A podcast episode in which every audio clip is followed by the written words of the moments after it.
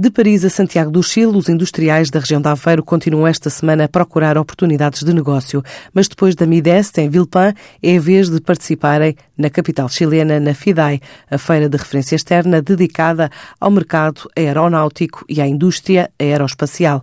Esta plataforma de negócios da América Latina apresenta-se como um espaço privilegiado de contacto dos setores do espaço, mas também da defesa, da segurança, assim como fornecedores de subprodutos, componentes, serviços equipamentos e tecnologias.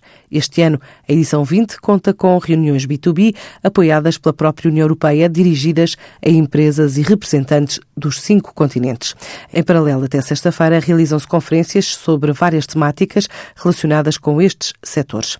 De acordo com a Câmara de Comércio e Indústria Portuguesa, citando a Agência de Promoção Externa chilena, o país tem necessidade de diversificar a economia e de desenvolver áreas-chave de negócio.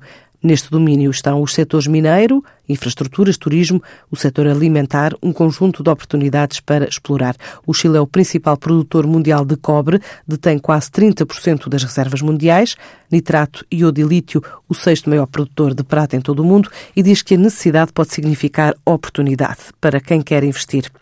A energia é outro chamariz para os investidores. O Chile prevê um aumento da procura de eletricidade na ordem dos 5% ao ano até 2020. Na construção, tem uma carteira de investimentos no valor de 7 mil milhões de dólares em concursos públicos, incluindo estradas, aeroportos, hospitais, infraestruturas urbanas, entre outros projetos.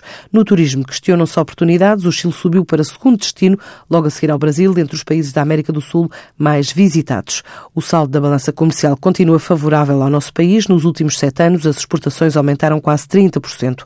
O número de empresas portuguesas que vende para o Chile disparou cerca de 93% entre 2010 e 2014. 2014. O país é o cliente número 38 de Portugal.